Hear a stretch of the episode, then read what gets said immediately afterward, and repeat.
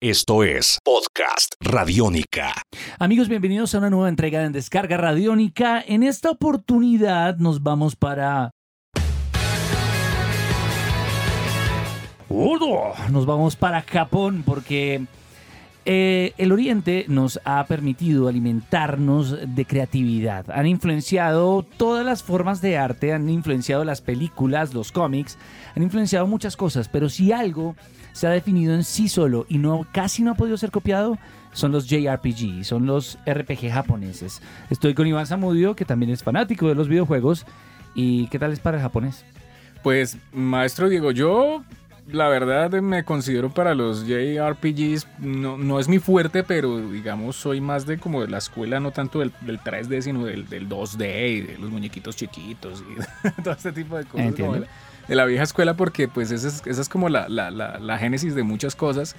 Y, y aparte de eso, sobre todo, es la génesis de un estilo, que es bien importante para diferenciar estos RPGs con sus características, su táctica, sus eh, elementos obviamente de juego de rol de mesa, los stats, todo ese tipo de cosas que fue evolucionando y que difiere bastante del RPG de los videojuegos de rol norteamericanos, que eso es otra manera que tiene otros patrones, otro, inclusive otros códigos y inclusive otra semiótica, por así decirlo, dentro de su propio estilo. Para empezar a hablar de esto, no podemos ignorar la cuarta franquicia de videojuegos más larga de la historia. Es aquella que está directamente ligada con el nombre de los RPGs y está directamente ligada con la industria japonesa de videojuegos y es propiedad de Square Enix, originalmente propiedad de Squaresoft y es Final Fantasy. Esta franquicia creada por eh, Hironobu Sakaguchi que tiene una característica bien extraña y es que es la única fantasía final que tiene más de 14 ediciones y sigue llamándose la última fantasía, la fantasía final. Pero usted sabe por qué se llama así, porque pues eh, a Sakaguchi eh, como que le fue muy mal en juegos anteriores y él dijo, pues voy a hacer un último juego, un último intento y a ver qué pasa y eso se va a llamar la última fantasía. Era, mi, última jugada desesperada se convirtió en su salvación y tanto así que es una de las más largas y longevas de la historia, porque longevas de la historia porque tenemos más de 15 títulos en la saga original, teniendo en cuenta incontables spin-offs e incluso una película. Sí, señor. que hace parte de otro, de otro mundo. digamos, cada una de esas entregas de Final Fantasy es una historia única dentro de su universo. No están conectadas. Y en ese caso, pues esa película viene siendo otra historia de otra cosa que perfectamente pudo haber también sido un videojuego si lo hubieran hecho como videojuego. En este caso, lo que pasa es que en el año 1986 corría y cuenta la leyenda que Square estaba al borde, al borde de la bancarrota. Recurrieron a esta historia y lo que se logró en un increíble éxito de ventas dentro de Japón, eh, una llegada a Estados Unidos, inició una saga de videojuegos que tiene ciertas características en común.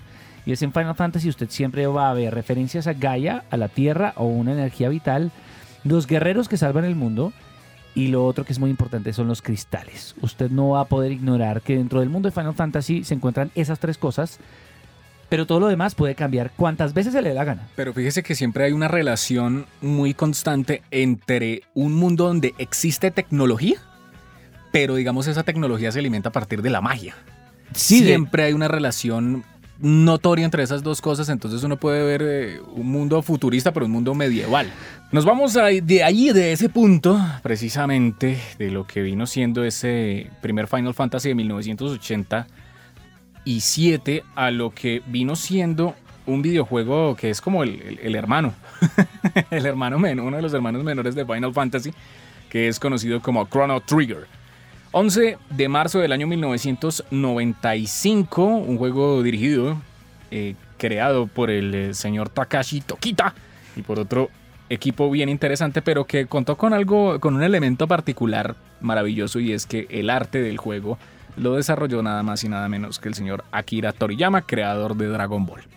Ahí podemos meter en esa lista y es que el auge que juegos como Final Fantasy impulsaron en el mundo entero generaron la el crecimiento de muchas franquicias, entre ellas esta Chrono Trigger y también de Dragon Quest, que contaron con ilustración. Ahí fue cuando la industria del manga y el anime, que empezaba a tener un gran apogeo en Estados Unidos y en Norteamérica y en Europa, empezó a relacionarse directamente con la de los videojuegos y en especial con la de los JRPG porque permitía enriquecer la historia de los videojuegos a partir de la ilustración en manga. Y eso llevó a que encontrábamos juegos también como como se me olvida este Mana, Secret of Mana. Secret of Mana, que, que llevaron a tener siempre una relación. Había un gran ilustrador de manga y anime pegado al asunto y eso hacía que el juego tuviera un mayor impacto, un mayor alcance en el mercado y que trascendiera de una mejor forma. De todas formas, las historias detrás y las mecánicas de juego de, de- de estos títulos los hicieron inolvidables. Venimos más hacia el presente y el futuro del JRPG. Y es que hace algunos años, eh, por ahí en 1996, Sony se daba cuenta que tocaba tener un catálogo más amplio y recurrir a nuevas narrativas visuales. Ya habíamos hablado de la influencia grande que tiene el anime y el manga sobre los videojuegos JRPG. Pero el caso de Shin Megami Tensei, Tensei Persona, eh, conocido en todas partes como Persona, eh, tuvo una gran revolución en una generación casi relacionados con los millennials, en donde la relación entre relaciones sociales, social media, tecnología y la posibilidad de involucrar o de imprimirle la personalidad de cada jugador al videojuego se mezclaron en lo que conocemos como uno de los videojuegos bandera de esta generación de JRPG para Sony. Y es que Persona ya ha tenido cuatro entregas, muchas remasterizaciones. Este juego se centra eh, en la saga eh, Megami Tensei, la cual se centra en invocadores de demonios y eh, jóvenes con la posibilidad de invocar personalidades dentro de su cuerpo que les permitan combatir a estos demonios. El punto es que usted le puede mezclar ahí tarot, redes sociales, tecnología, videojuegos, smartphones y es un JRPG que nos ubica en el tiempo actual y es muy distinto a los JRPG de los cuales hemos hablado. Y que aparte de eso crea una identificación precisamente con el adolescente japonés. Entonces es un juego que atarapa precisamente porque pues se ven ahí reflejados como eh, ellos como protagonistas. Ya no son caballeros, ya no son dragones, ya no son princesas, ya no son reinos, ahora son las calles de las ciudades a las cuales los jóvenes que juegan hoy en día persona pertenecen. Y eso es lo que lo ha convertido en un juego que es muy difícil de digerir para aquel que ya está un poco viejito. ¿Por qué? Porque es, le da prioridad como a esas relaciones, a esos juegos de citas eh, japoneses en donde si usted le dice que sí o que no, en un momento determinado puede cambiar un poco, más ligado a lo que conocemos como son los juegos de rol norteamericanos, en donde ese tipo de experiencias personales de interacción entre dos elementos de la historia son más importantes que la mecánica de juego tal vez o, sea, la el- forma en que usted combate. El, el rol puro contra la jugabilidad, mejor dicho. Eh, hay una cosa bien importante que hay que decir de Persona y es que pues este es un juego desarrollado por otro estudio, ha, estado ahí metido otro publisher ahí bien importante y otro desarrollador muy importante que es Atlus. Atlus, Diego, ha hecho juegos de este corte relacionados con la animación japonesa, los que quiera. Y, digamos que ellos han trabajado mucho y se han desarrollado mucho en ese campo que en algún momento Squaresoft llegó a generar. Y el último juego que vale la pena destacar, pues esto sí es, es, es una obra maestra de Nintendo. Creo que es de los, de los JRPG más importantes, producido por el señor Satoru Iwata en paz descanse y desarrollado, creado por el señor Shigesato Itoi, que es conocido como Earthbound. Diego, hoy en día conseguir este juego en buenas características, eh, con caja, con todos los Bueno, elementos. ¿lo tiene o lo está buscando? No, vale un platal. Porque no sé si usted en algún momento vio la caja original del juego, pues es una Sí, caja gigante. Y, Y, pues pero- y es cero atractiva, la verdad. era bastante, era bastante, pues de pronto no cero atractiva, no, pero por lo menos en Es Japón sí era muy... Es que es un diseño extraño. Sí, Eh, eh, ese es el punto, es bi- bien extraño, no es tan diciente de lo que uno se va a encontrar en el videojuego, pasa mucho, hay de hecho colecciones de carátulas que no corresponden a los videojuegos. Y mire, hay una cosa bien curiosa con lo que usted dijo de persona. Es como volcar esos juegos de RPG fantásticos a un entorno real. Y yo creo que uno de los antecedentes principales de Persona, sin lugar a dudas, es Earthbound.